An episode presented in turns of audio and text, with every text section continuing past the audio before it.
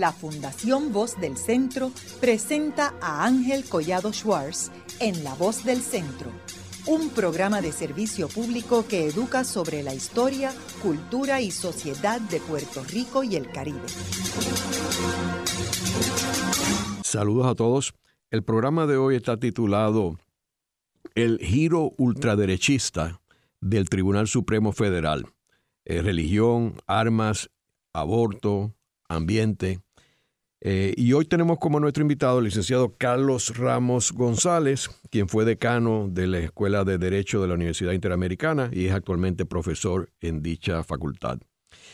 En días recientes hemos tenido unas decisiones que han marcado a ese tribunal federal eh, en una posición de extremo derecha, porque ha habido tribunales anteriormente de derecha, este, de hecho el mismo tribunal que aprobó Roe versus Wade, era un tribunal conservador con un juez presidente eh, Berger, ¿no? Eh, que era, había sido nombrado por Nixon. Así que este giro es un giro bastante inusual. Eh, Carlos, háblanos sobre, primero, cómo tú ves esa composición del tribunal, para empezar por ahí. ¿Qué ha sucedido en los últimos tiempos, particularmente bajo Donald Trump, que nos ha llevado a esta posición que, que no es un accidente que haya pasado. Sí, bueno, e, es algo que, que se convierte en una especie así de, del sueño de un sector de la sociedad norteamericana y sin duda de un sector para entonces quizás minoritario dentro del Partido Republicano. Eh, y es que es lograr tomar de una serie de decisiones que, por ejemplo, desmonten el derecho de la mujer a decidir qué hacer con su cuerpo, glorifiquen para todos los efectos el derecho individual a portar armas, eh, liberalicen eh, la doctrina sobre separación de iglesia y Estado, particularmente en, el área educativa, para traer la presencia del Dios cristiano cada vez más en la educación pública norteamericana, libericen las leyes relacionadas con la protección del ambiente, que eso siempre ha estado en la agenda del Partido Republicano, de sectores del Partido Republicano hace muchos años, pero lograrlo toda la vez de la forma que lo están logrando, pues se debe obviamente a que ese, ese, partido ha logrado unos nombramientos en el Tribunal Supremo de Estados Unidos, a mi juicio, ultraderechista. Y lo lo pongo en ese contexto porque de los últimos, no sé, estoy ahora más o menos de la memoria, 15, 16 jueces que se han nombrado al Tribunal Supremo de los Estados Unidos, particularmente desde 1970. 13, 14 son nombramientos hechos por presidentes republicanos. Eh, y con la idea de que algunos de estos temas fuesen, tuviesen en la agenda de esos jueces y reaccionaran a lo que se conoce como el Tribunal Kennedy, el Tribunal eh, Warren de la década de los 60 y que duró justo a los 70, la llamada Revolución de los Derechos Civiles. Eh, que le empezó a dar más sentido a, la igualdad y a, bueno, y muchas de las cosas que están en la Corte de Derechos, en la Carta de Derechos de la Constitución de los Estados Unidos. Pero ¿qué pasa? Eh, aunque habían sido nombramientos de jueces y juezas conservadoras, eh, por algunas circunstancias que no la vamos a discutir ahora, muchos de esos jueces y juezas, cuando formaron parte de la plantilla, a pesar de esa ideología conservadora, se integraron de alguna manera a lo que entendía eran las necesidades de la nación norteamericana en esas últimas décadas y no se atrevían a girar tan a la extrema derecha eh, los temas que estamos viendo en estos, en estos momentos. Por ejemplo, un Roe versus Wade de 1973 es un caso del juez Blackmun, que es un nombramiento del juez Nixon. Eh, y bueno, se esperaba que, que, Blackmun pues, siguiese esa agenda eh, conservadora pero Blackmun se da cuenta que en los momentos donde está la lucha de derechos civiles en la nación norteamericana, y aunque se sabe que uno mucho, la mayoría de los estados pues prohíben ese, ese ejercicio de esa decisión sobre el cuerpo, quiere buscar, que es para lo que están los tribunales, esa, esa posición intermedia que de alguna manera proteja los derechos de la mujer y simultáneamente le permita algún interés al Estado de involucrarse en algo en el cuerpo de la mujer pero sin, sin poder, por supuesto, eh, prohibirlo o limitarlo de tal manera que no lo pudiesen ejercitar. Y eso se sostuvo por muchos años.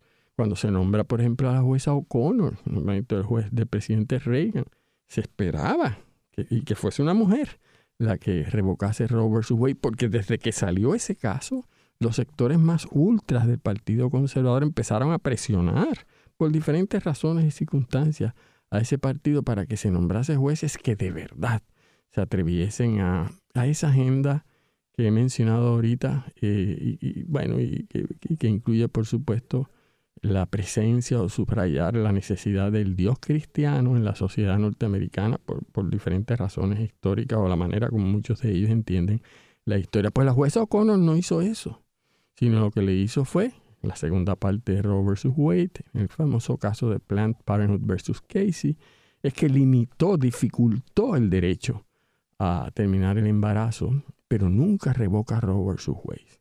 Cambia la normativa para examinar o analizar desde una perspectiva constitucional las dificultades o las limitaciones que puede imponer el Estado para eh, que se termine un embarazo, pero no lo revoca. Cosa que también molestó muchísimo eh, a la ultraderecha eh, norteamericana. incluso no agradó mucho a los sectores más liberales tampoco, de hecho, de esa decisión hoy día, que hoy parecería que, es por supuesto mucho mejor que lo que se acaba de imponer esta semana, pues también molestó muchos sectores. Lo cual quiere decir que desde una perspectiva constitucional, esto se viene eh, de alguna manera planificando desde cada de los 70, eh, llegar a este punto, eh, bueno, pues, pues no es nada novel. Se esperaba, tan pronto el presidente Trump tuvo la oportunidad, que como sabe fue en parte fabricada, de imponer tres nombramientos y habiendo ya creado un sistema de cernimiento a través de la llamada Federalist Society, que es una entidad de abogados y abogadas en Estados Unidos muy ultra, muy conservadora, que fue filtrando de verdad jueces y juezas que tuviesen esa ideología y asegurarse que Trump esta vez nombrase jueces que respondiesen a esa ideología en los temas que dije ahorita. Eh, y que en esos casos la toga no la tuviesen muy bien amarradita, sino que recordasen por qué fueron nombrados ahí.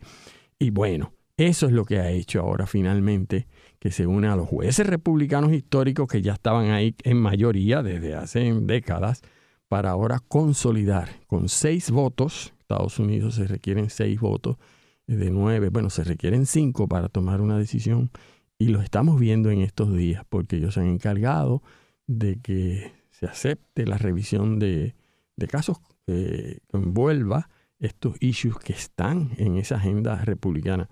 Fíjate lo que estoy diciendo, que estén en la agenda republicana, es decir, que el Tribunal Supremo esté en la agenda republicana es una cosa terrible, porque los tribunales no están para estar en la agenda de nadie, ¿verdad? Ni mucho menos están en la agenda de quitarles derecho a nada ni a nadie, al menos esa no es la progresión de la humanidad. Pero ese sector piensa que sí, ese sector piensa que hay que quitar derechos eh, en diferentes áreas. Y una de ellas es los temas que tú acabas de mencionar y que son los temas de este programa. Carlos, a mí me parece eh, bien interesante que si bien la gente está hablando y se refieren a la, corte de Trump, en realidad yo creo que el cerebro detrás de todo esto fue Mitch McConnell. Eh, porque en realidad Trump no tiene la profundidad, este, y de hecho él al principio estaba a favor del aborto y después cambió. Eh, por cuestiones de conveniencia política, partidista. Sin embargo, Mitch McConnell no. Mitch McConnell es un tipo bastante profundo, que lleva muchos años en el Senado.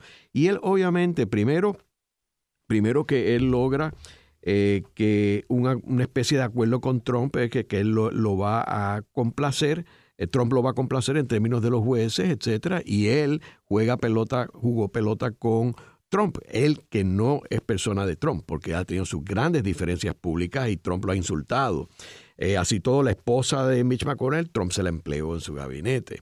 Y más aún es curioso lo que sucede con el nombramiento de Garland bajo Obama, que eh, esto surge, como tú sabes, cuando muere Scalia y entonces hay esa vacante y es un año antes de la elección y Mitch McConnell se, eh, se basa en que era un año, apenas quedaba un año y que se le debería dar al nuevo presidente la oportunidad de nombrar ese, aprobar ese nombramiento con todo y que la persona estaba cualificada, estaba en la Corte de Apelaciones y es el actual secretario de Justicia de Estados Unidos. Sin embargo, cuando sucede esto con Ruth eh, Ginsburg, él no acepta esto, que era un, era un periodo mucho más corto del cambio de gobierno, de las elecciones. Así que es obvio que él tenía una agenda clara de lograr eh, controlar ese Tribunal Supremo. Así mismito, y, y lo que lo hace todavía yo creo que más peligroso es que si bien eso se deja que el tiempo vaya dando las oportunidades para, dependiendo quién sea el presidente, pues se nombren los, eh, los jueces o jueces que ellos y ellas estimen pertinentes. Y había sido hasta ahora en Estados Unidos, a aquella época de Roosevelt, donde la cosa se puso difícil y por poco se quiere cambiar la composición del tribunal, bueno, porque se estaba tomando unas decisiones claramente ideológicas en contra del presidente eh, Roosevelt. Pero lo que ha pasado ahora, y por eso es que yo creo que es un, asunto de ultraderecha, es que tal y como tú narras, efectivamente, eso fue lo que pasó. Se aprovecharon de una figura como Trump, que yo, por ejemplo, creo al día de hoy que no es un hombre cristiano. Yo no creo que Trump tenga religión alguna. Yo no creo que ni siquiera eh, es un hombre que no tiene ideología en ese sentido. La única ideología es él mismo, eh, por todas las circunstancias. Es el Dios del, del oro, del dinero, sus intereses. Es un hombre que no funciona con parámetros ni guías morales. Es todo lo que él crea. Y es rarísimo. Y dice, pero una cosa no puede suceder así. Los procesos históricos y las realidades van mucho más allá de, los, de los líderes o lo que cada uno de ellos piensa. No, lo que es en el caso de Trump. Se aprovechó la ultraderecha republicana de ese individuo para entonces entrar en componendas como la que tú estás haciendo e individuos como McConnell, que ese sí sabe lo que está haciendo y cómo hacerlo. Cuando se empiezan a dar toda esa serie de circunstancias, la muerte de Scalia, Ruth Bader Ginsburg, que no renuncia a tiempo para que lo pudiese sustituir un presidente demócrata, pues entonces se mueven para presentárselo de tal manera a Trump. Tú tienes una oportunidad histórica para que tú quedes como el gran líder de la ultraderecha y mira, y te vamos a dar unos nombramientos que gente que hemos estudiado y que te, aseguro que de esta lista ¿eh? vas a ir a la segura, no en que se logren estos grandes temas en que cree la ultraderecha, es que se logran unos grandes temas y la ultraderecha siempre te va a dar las gracias a ti. Entonces, pues claro, él pues se convenció y eso es lo que tenemos hoy día. Lo que tenemos es eso, eso, esos jueces y juezas que se añadieron se unen a unos jueces conservadores, incluyendo unos ultra, que había, siempre había, porque ya he dicho que la dominaba el Partido Republicano por años, pero algunos se les descarriaron, ¿verdad? Pero otros se mantuvieron siempre bien ultra, como fue Escalía, como los del mismo juez Thomas, pues alguno de esos, como está, como por ejemplo el caso del juez Thomas, pues ahora se une a estos. Eh, y entonces un, un, hombre conservador, como sin duda es el juez presidente Roberts, y en algunos temas ultra, pero no en todo, pero muy institucionalista, muy conocedor de la historia de verdad de Estados Unidos desde el punto de vista de la necesidad del Tribunal Supremo. Bueno, pues ahora de momento, incluso para algunos temas, eh, pues no es el que está dirigiendo necesariamente al tribunal, aunque obviamente en complicidad se está uniendo a la ultra de verdad eh, y se están tomando decisiones como la que estamos viendo y vamos a seguir viendo. Bien peligrosas porque cada vez más yo creo que la sociedad norteamericana va a perder fe, la fe en, ese tribunal y, bueno, eso no es bueno, al menos para el liberalismo democrático norteamericano, o por lo menos ellos se creen que esto forma parte del liberalismo democrático, pero ellos se están haciendo mucho daño. Es curioso, eh, Carlos, que como hablaba eh, de este nombramiento de, Garland, eh, que, yo creo que es muy significativo porque en realidad, desde el punto de vista constitucional, le correspondía a Obama nombrar el, juez eh, para sustituir a Escalía porque él era presidente y le, y le quedaba todavía un año completo. así que en realidad lo que hizo Mitch McConnell fue quitarle, robarle un escaño que era del Partido Demócrata, o sea, de, Obama. Segundo, cuando ellos manipulan que Kennedy, que era un personaje bastante moderado, renunciara para darle una oportunidad para nombrar un extrema derecha y lo lograron. Y después Ruth Ginsburg, que yo creo que fue muy irresponsable de su parte, sabiendo que tenía cáncer, la edad que ella tenía, estaba muy enferma, de ella eh, decir que ella se iba a mantener en ese puesto, que le estaba dejando esa posición a Trump, que, da la casualidad que nombra a esta mujer este, que es ultraderecha y religiosa. Así que fue muy desafortunado.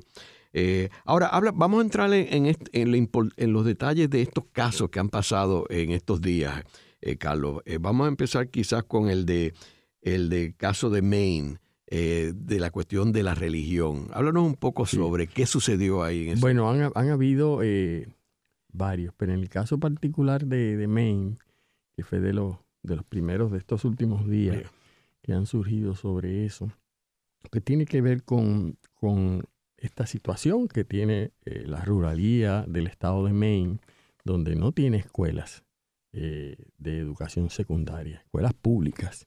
Y entonces, pues la ley establece, para suplir esa necesidad, que se puede, eh, los padres eh, tienen la posibilidad de enviar eso, esos hijos e hijas a escuelas eh, privadas, ¿verdad? Para que completen la educación que no tiene disponible el Estado en Maine. Lo pueden completar ahí o el Estado los ayuda a, que se muevan a otro Estado, incluso, incluso a otro país establecía la ley. Pero preocupado con la doctrina de separación iglesia y Estado, la ley de Maine establecía que puede ser a cualquier escuela privada que los padres entiendan que tengan educación secundaria en esa inmensa ruralía que se dice que hay en Maine, pero no puede ser a escuelas secundarias privadas sectarias. Y define sectarias como aquellas escuelas, no necesariamente que, que porque sean religiosas, pero sino que tuviesen un sistema de creencias y todo un, todo un montaje educativo donde ese sistema de creencias religioso estaba reflejado de arriba abajo. Eh, pues porque la, porque la Constitución de Estados Unidos y la jurisprudencia ha establecido que eso es un factor que debe considerarse al momento de, de establecer programas de ayuda directa a las escuelas como esta. Pues porque aunque haya la necesidad en Maine, había alternativas de mandarlo a otro estado, hacer otros arreglos, pero mucho cuidado que no fuese a cualquier escuela porque se podría dar la impresión de que el Estado está endosando o ayudando a que subsistan estas escuelas de carácter religioso eh, dogmático. Bueno, pues eso llega al Tribunal Supremo porque se entiende, y ya había, había otras decisiones de este tribunal de ultraderecha, que ese tipo de, decreto de inconstitucionalidad, que es lo que había sucedido en los tribunales inferiores, pues violaba la libertad de culto de esos padres eh, que querían la libertad de culto y su deseo de educar bien a sus hijos. Eh, y que Maine lo que había hecho es que a nombre de la separación de iglesia y Estado, eh, violaba la libertad de culto. Entonces, pues bueno, eso es la clásica tensión que hay entre estas dos disposiciones constitucionales federales. Y una tensión que el tribunal ha tratado de resolverla creando varias doctrinas que yo no voy a entrar en los detalles ahora. Pero no hay duda que mientras más dura y fuerte y exigente trata y debe ser el Estado para que pues para no proteger una religión en particular y por lo tanto mantenga neutralidad, pues pueden haber sectores que sientan que se le está haciendo hostil hacia su religión y reclamen que se está violando su libertad de culto. El Tribunal Supremo de Estados Unidos lleva años jugando con esos dos extremos y buscando unas soluciones intermedias, pero eso se acabó. En el caso de Maine, como ya se había venido indicando en, unos meses, unos años antes, por esta ultra derecha conservadora y como en el segundo caso de esta semana se hizo ¿Y qué es lo que está, qué es lo que, cuál es el efecto práctico? Que bajo la Constitución Federal, la, la, exigencia de que haya separación de iglesia y Estado no se puede usar, vamos a llamarlo así, como un arma contra la libertad de culto. Y que la sociedad norteamericana, para salvar la libertad de culto, fíjate que siempre pensando en, la libertad del culto religioso cristiano, aunque ellos dicen que ayuda también para los no cristianos, siempre el trasfondo es el problema que se quejan los religiosos cristianos, ¿verdad?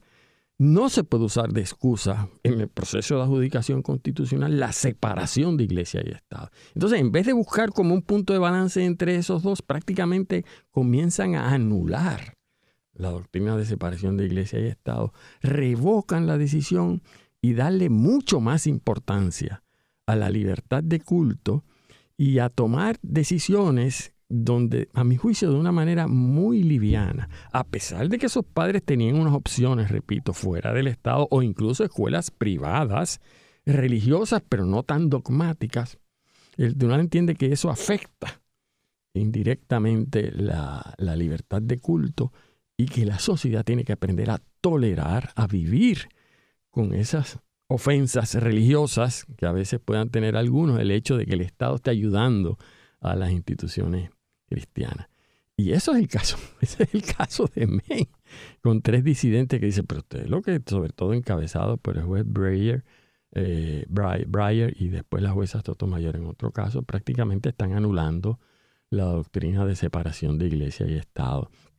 De hecho, en el segundo de los casos, que fue en estos días también relacionado con, con libertad eh, de culto, pues para todos los efectos, no para todos los efectos, oficialmente el Tribunal Supremo de Estados Unidos, ¿verdad? En, en, el caso de, de ese, el caso que estamos mencionando era el caso de Carson versus Making, que es el caso de, de Maine. Pero en este segundo caso que se decidió ayer, que es el caso de eh, que tiene que ver con ay, ahora, ahora se me, se me escapa el, el, el, caso de esta semana es el, rezar en los juegos. El, Kennedy, el caso de Kennedy versus Bremerton. Que es que todavía, y en ese caso todavía más, el tribunal para todos los efectos revoca la decisión que daba las herramientas para resolver los conflictos de separación de iglesia y Estado, el famoso caso de Lemon versus Kurtzman. Y otra vez lo que hace en ese caso, que tiene que ver con el derecho que reclama un coach de fútbol. Cuando las autoridades escolares le reclaman que él no puede usar el campo de fútbol, el centro, la yarda, como le llaman, de 50, la yarda número 50, no puede utilizarlo para estar, después que se acabe el juego, haciendo rezos, arrodillándose, y a la cual se unían eh, eh, otros jugadores y a veces hasta el mismo público eh, que él dice que lo hacía de una manera privada, pero privadamente en el medio del campo de fútbol después del juego, cuando todavía hay jugadores y algunos jugadores se unían y se le había estado advirtiendo, puedes hacerlo, pero hazlo antes del campo, hazlo cerquita de, la banca, eh, bueno, porque si no estás, estás enviando un mensaje a los que están ahí de que este distrito escolar apoya el Dios cristiano. Y la separación de iglesia y Estado no permite eso conforme la doctrina que hemos estado, eh, bueno, adoptando por, por, décadas, que algunos lo han criticado, pero es la que hay que obliga a ser neutral en eso y no promover una religión en particular. El Tribunal Supremo dice, esa manera de ver el tema, como ya hemos empezado a decirlo en el caso de, que mencionábamos ahorita y en otros casos anteriores. De hecho, la que para todo el efecto dice, la vamos a, no se va a invocar más. Y la norma ahora es, es bien clara. Eh, hay unas prácticas religiosas, como puede ser rezar, que en este caso el tribunal lo caracteriza que se estaba rezando en privado, eh, para todos los efectos, donde da, la impresión de que mucha gente no se daba cuenta. Por eso es que la disidente incluye fotografías del rezo en medio del campo de fútbol con un montón de fotoperiodistas y personas alrededor eh, viendo lo que estaba haciendo.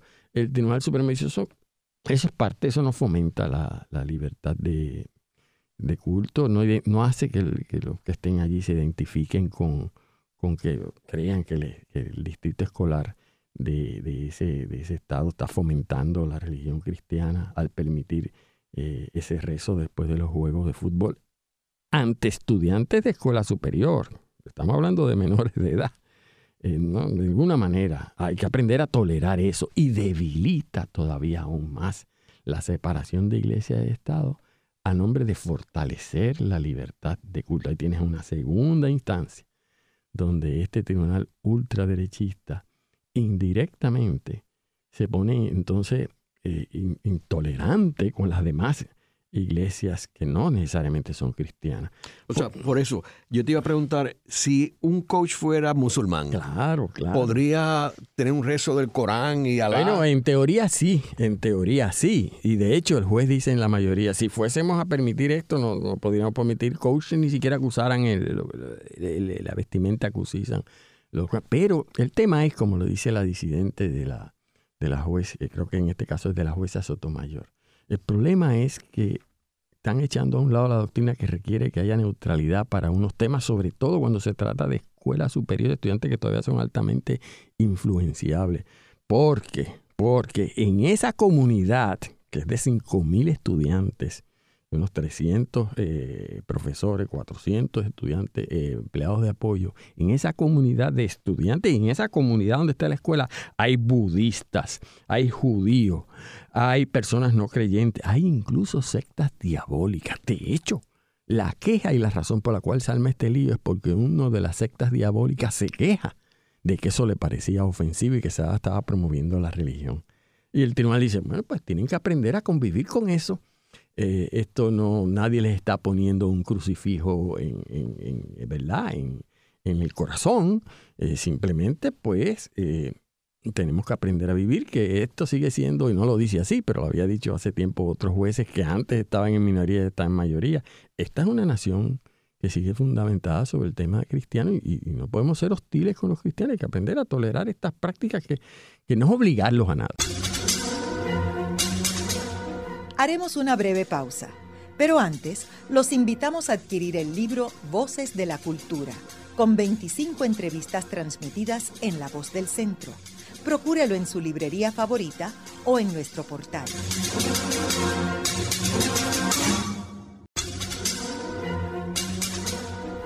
Continuamos con la parte final de La Voz del Centro con Ángel Collado Schwartz. Pueden enviarnos sus comentarios a través de nuestro portal www.vozdelcentro.org.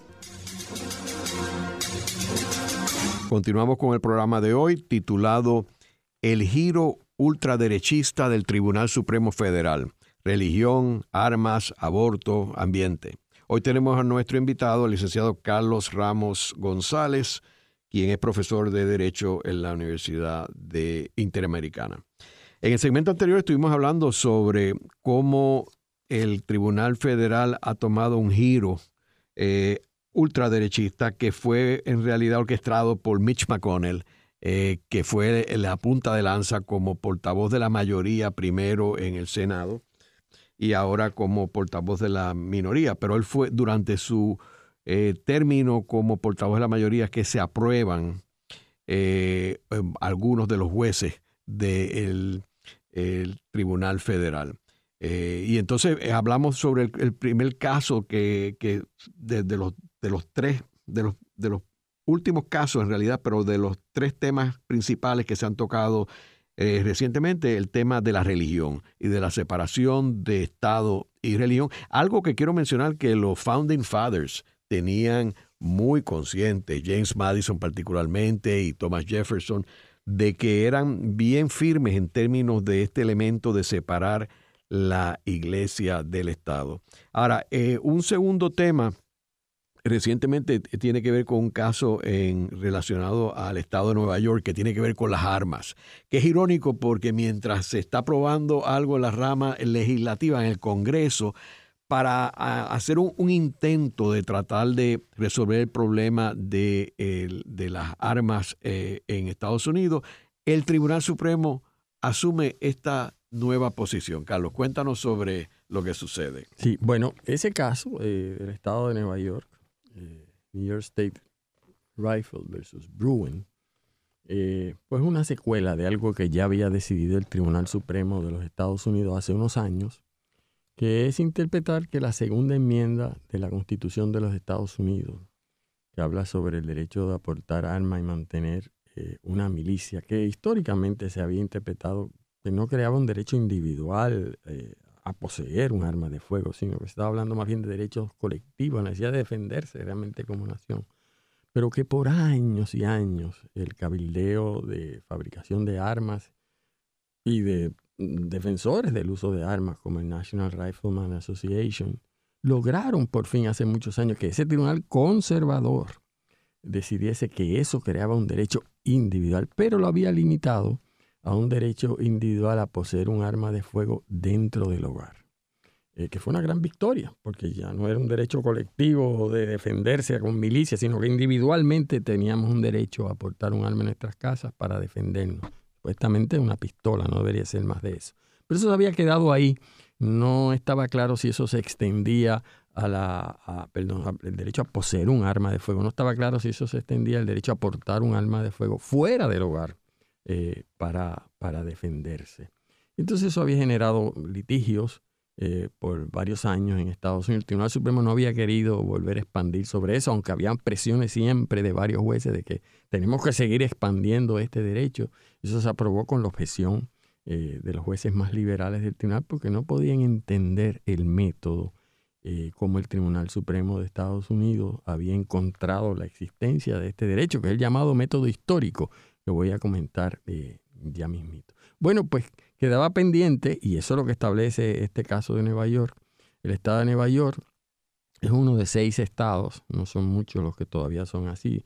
Eh, para tu portar un arma, pues eh, no tienes solamente que cumplir con una serie de requisitos objetivos, edad, exámenes, este, tomar unos cursos, no, sino que además de eso había un elemento donde tenías que justificar con alguna particularidad ¿Cuál era tu necesidad de poseer, de portar un arma de fuego? Como lo había en Puerto Rico antes, que había que ir a un juez o a una jueza, que en Puerto Rico, como sabes, hace poco se enmendó la ley de armas para que también fuera sea bajo criterios objetivos. Bueno, pero Nueva York quedaba con aquello de que hay que ir a un tercero que analice tus necesidades particulares. Y ese es el caso que coge el tribunal, para entonces aprovechar y decidir que, esa, ese escollo, porque lo ve como un escollo, eso de tener que justificar razones particulares, más allá de las objetivas, del listado de requisitos básicos, de las necesidades especiales que uno tiene que tener para portar un arma, bueno, que eso violaba también la segunda enmienda, porque de ahora en adelante la segunda enmienda también incluye no solo el derecho a poseer un arma de fuego en tu casa, sino a portarlo, a portar un arma de fuego fuera y claro, el Estado puede seguir imponiendo unos requisitos, pero no, esos requisitos no pueden estar eh, basados o puede negarse la, aportación de un arma por la subjetividad de un tercero, como puede ser un juez o un oficial administrativo, o por la necesidad de demostrar una necesidad particular de cada uno de los solicitantes. Sino la ley establece los 10 requisitos que hay que cumplir, que tienen que ser unos requisitos básicos, importantes, y that's it. No puede irse más allá de ello. Y uno dice, bueno, pues eso es todo el caso, pues, pues expandieron algo que ya se había hecho. Ahora, ¿cómo lo hace el tribunal? Es una opinión del juez Toma. Pues extendiendo lo que años antes había hecho el juez Escalía, él se hace una, él se hace dos preguntas importantes. Una de ellas, ¿cómo podemos saber si un derecho que está en la Constitución significa más allá, por ejemplo, de lo que ya hemos resuelto, que eso significaba poseer un arma en el hogar, ¿cómo sabemos si incluye el derecho a portarlas fuera del hogar? De un derecho que está claramente enumerado en la Constitución. Y dice el tribunal, pues hay que hacerlo como incluso cuando resolvimos que era un derecho individual y no meramente colectivo. Hay que ir a la historia, hay que ir a la tradición eh, de la nación norteamericana. Entonces el tribunal comienza páginas de análisis histórico que van desde el siglo XV, siglo XVI, a cómo se veía la portación de armas en Inglaterra, hasta el siglo XVIII, cuando comienza la constitución de los Estados Unidos, hacia cómo se comportaba ese tema en los diferentes estados en el siglo XIX, antes de la guerra civil, después de la guerra civil, y cómo se entiende hoy día en el siglo XX en la cultura norteamericana. Y hace un análisis histórico de la, de la normativa estatutaria de los estados, de las prácticas de la ciudadanía, la historia como la entiende el juez Toma, y dice el tribunal, para saber si los contornos de un derecho fundamental como este debe expandirse, en este caso, dar protección, primero hay que preguntarse qué clase de derecho fundamental estamos hablando. Y dice el tribunal, pues estamos hablando del derecho a poseer un arma que ya lo hemos resuelto que existe en en la enmienda segunda. Y el tribunal aclara, ese es un derecho tan natural en la historia de Estados Unidos como es la libertad de expresión, la libertad de culto. Es decir, casi dice que el derecho a portar armas es un derecho natural que nace con nosotros como seres humanos en la sociedad norteamericana. Entonces, claro, cuando uno empieza a ver que el derecho a portar un arma supuestamente para la defensa, aunque no va a hacerse claro en este caso si eso incluye a, a las AK-15 y las ametralladoras, sino cualquier arma, aunque está hablando de pistolas para defenderse, que eso forma parte de los derechos naturales del ser humano, Eso obviamente cuando usamos armas, evidentemente muchas veces puede ser para defender nuestra vida, pero nosotros sabemos la experiencia histórica que también puede ser para quitarle la vida a muchas otras personas, facilitar esa, esa aportación de armas. Pues uno dice, caramba, el Tribunal Supremo de Estados Unidos dedicándose a hacer análisis históricos. Están los jueces, como le dice la disidente, equipados para hacer análisis históricos. Porque les voy a decir una cosa, por ejemplo, le dice el juez Breyer, en la disidente, a la conclusión que ustedes llegan de que en efecto portar armas forma parte de nuestra historia y nuestras tradiciones desde los tiempos de Inglaterra, antes de la guerra civil, después de la guerra y hoy día, yo voy a examinar esa misma historia y les voy a probar que habían estatutos y habían situaciones donde no necesariamente hay así. Voy a citar otras partes de la historia porque esto es muy subjetivo y eso lo estamos haciendo nosotros, que ni somos historiadores pero tenemos oficiales jurídicos que han podido hacer la investigación histórica. Si ahora le vamos a decir a los jueces y juezas de este país y a los abogados y abogados que litigan que para invocar eh, el significado de lo que significa un derecho fundamental tienen que ponerse a hacer análisis histórico. Oye, pues, pues estamos pidiendo a los jueces que entonces sus bachilleratos sean no solo en derecho, sino también en historia, ¿sabe? Y eso los jueces no están equipados para hacerlo. Porque el tribunal dice, esta es la normativa. Y vamos a reconocer el derecho a portar un arma como parte de la segunda enmienda, casi como un derecho natural, que, como la libertad de expresión, como cualquier otra, y facilita, por lo tanto, las posibilidades y hace que en estos seis estados, donde había que demostrar, que son los que quedan, unas necesidades especiales para portar armas, eso es inconstitucional porque viola la segunda enmienda. Y entonces, pues claro, eso, eso es complicadísimo, no solo por la metodología histórica que utiliza, sino porque equipara este derecho a estos otros derechos fundamentales. Eh, pues eh, eso es algo que ya se veía venir en el Tribunal Supremo, porque es el sueño de la ultraderecha, porque por alguna razón en la cultura norteamericana hay una cultura a las armas, y eso es una realidad.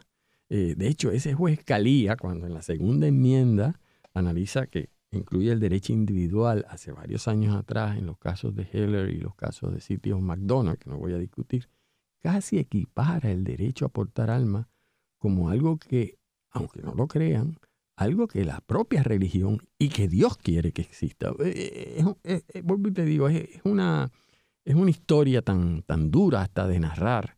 Por lo menos aquellos de nosotros, no que condenemos a que las personas tengan armas para defenderse, pero que se glorifique la posesión y la aportación de armas como si fuese un derecho eh, natural de los seres humanos, casi equivalente a que una parte de la dignidad humana, como la libertad de conciencia, el poseer un alma de juego.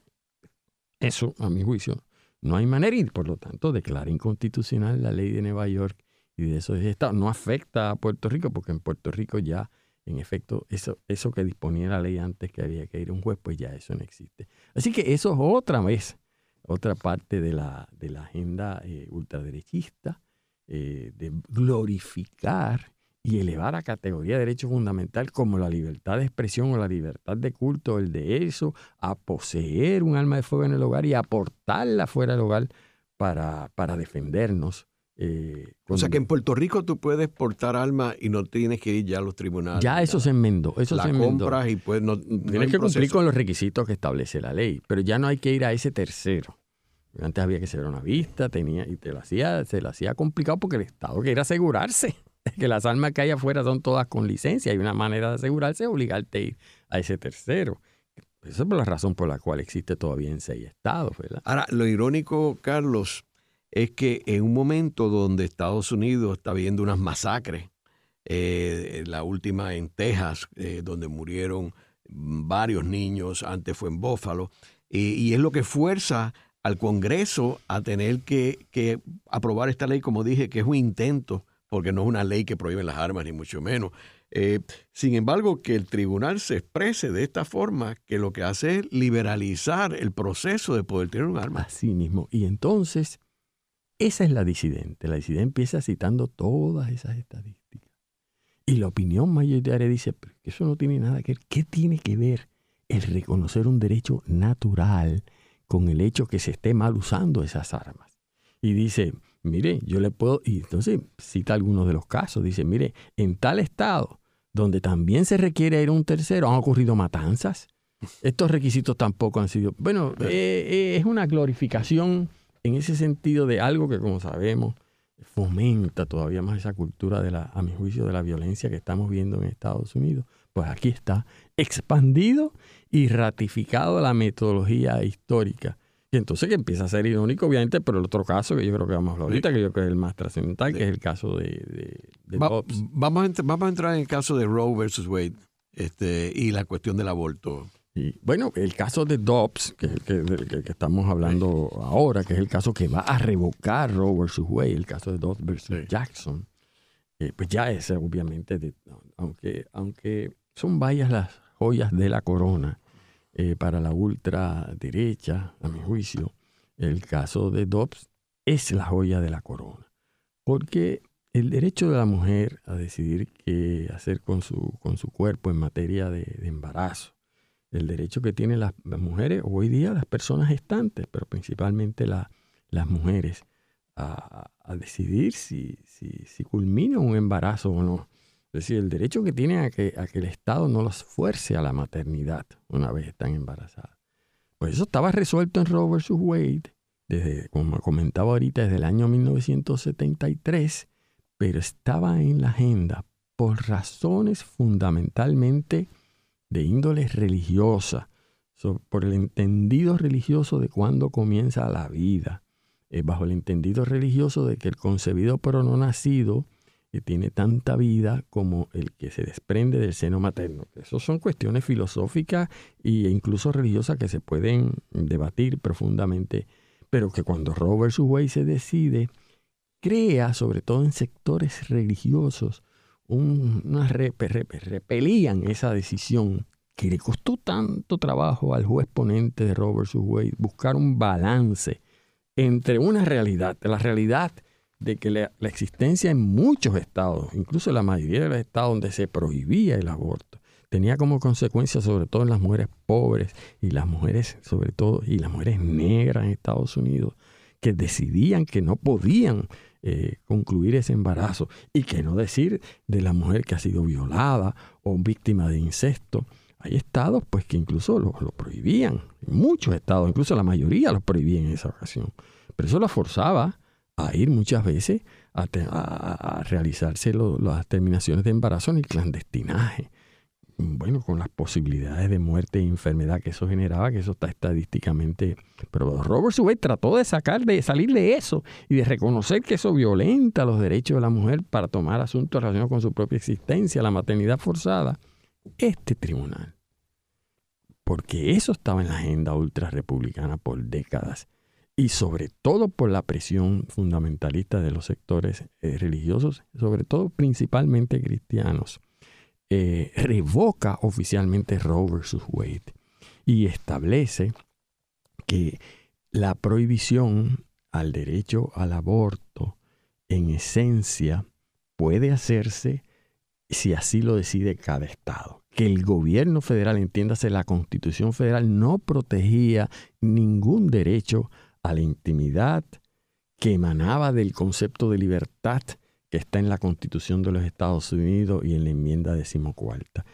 Que eso que se dio en Robert vs. Wade por juez Blackmun, juez republicano como ellos, ratificado después por opiniones de la jueza O'Connor, republicana también como ellos, había sido y era una decisión tan claramente errónea, por no decir disparatada, porque así se refiere prácticamente, para poder revocar un precedente que se dice en Estados Unidos. Se supone que se demuestre que ha sido que es un caso claramente erróneo, que no ha podido ser manejable por el tribunal, se inventa toda una argumentación, a mi juicio invento, porque son unas formas jurídicas que, como muy bien le dice la opinión disidente, se ve que lo que hay detrás es un deseo, no solo de revocar Roe vs. Wade, de quitarle ese derecho a la mujer de qué hacer con su cuerpo y a decidir los contornos de su vida presente y futura, obligándola, en vez de dejarle esa decisión a los médicos y a la paciente que es lo que se estaba haciendo hasta ahora, bajo y protegida esa decisión de la autonomía de la mujer y la paciente por la Constitución Federal,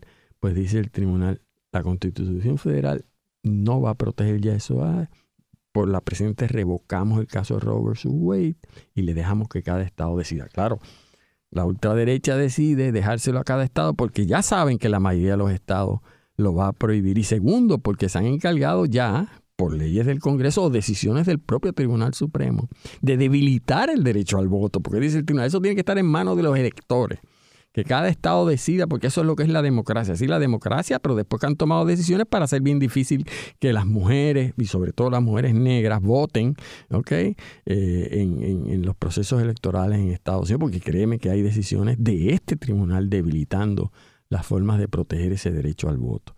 Y entonces, pues revocan Roe versus Wade. Y claro, al revocar Roe versus Wade, y la metodología, otra vez, yendo otra vez a la historia, porque encuentran que no está protegido el aborto a través de la historia y que por lo tanto decir que emana del concepto de libertad del debido proceso de ley, que a su vez, contrario al otro caso, contrario al otro caso que es de armas, que como quiere ir a la historia, cuando se trata de identificar derechos que no están enumerados en la Constitución, también hay que ir a la historia, pero sobre todo con más razón, porque como eso no está escrito en la Constitución, pues los tribunales no pueden identificar eso con gran facilidad.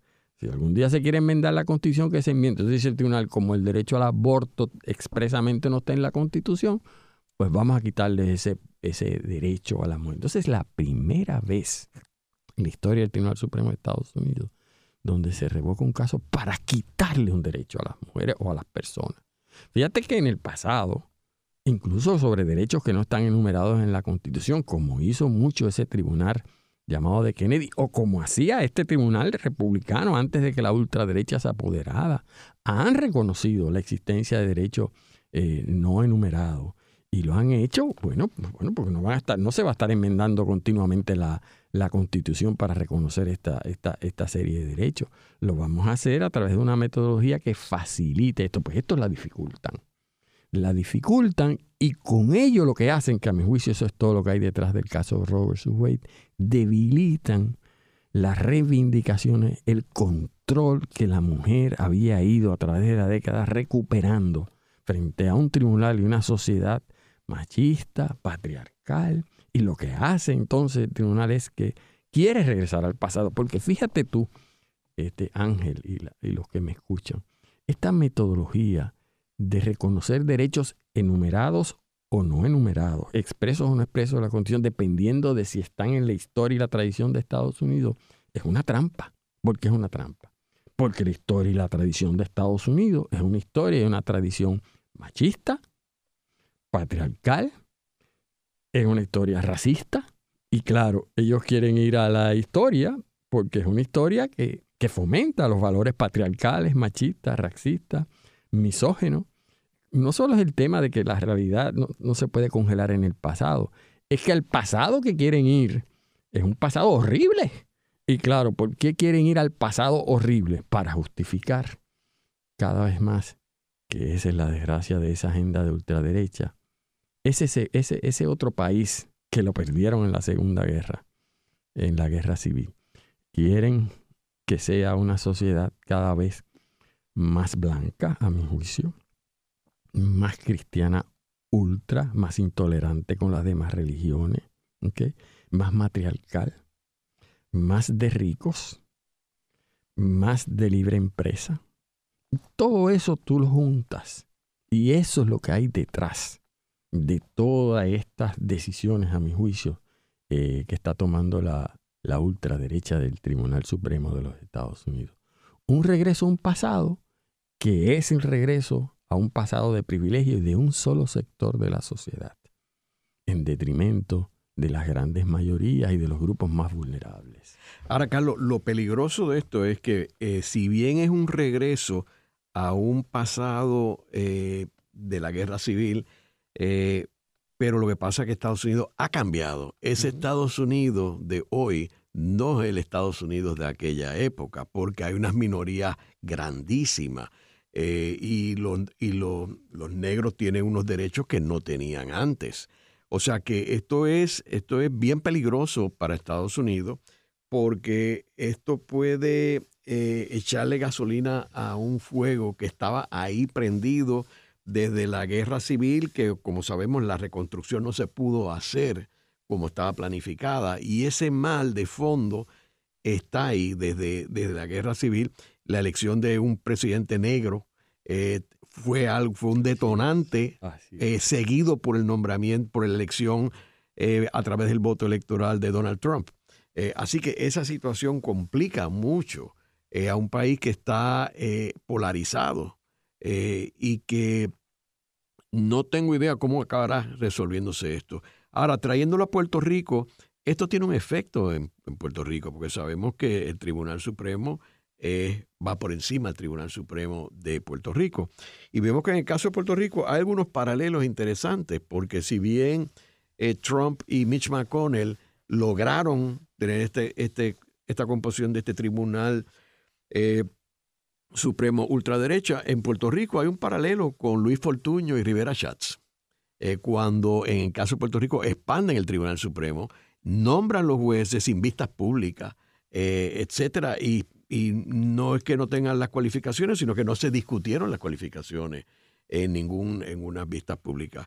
¿Qué, ¿Cómo tú ves este paralelo? Sí. Bueno, primero la, la, situación eh, constitucional, es decir, los tribunales estatales, incluyendo el Tribunal Supremo de Puerto Rico como un tribunal territorial, pueden expandir la esfera de protección de derechos que reconoce el Tribunal Supremo de los Estados Unidos. No la pueden achicar.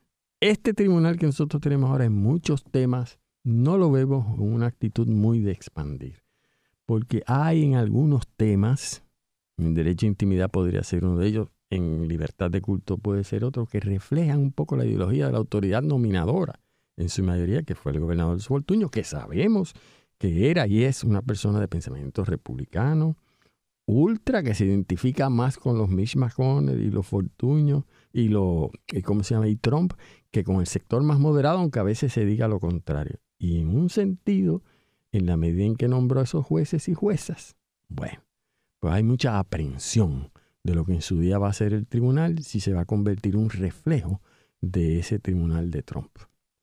El programa de hoy hemos discutido eh, cómo el Tribunal Supremo Federal ha tomado un giro hacia la ultraderecha eh, durante los últimos años.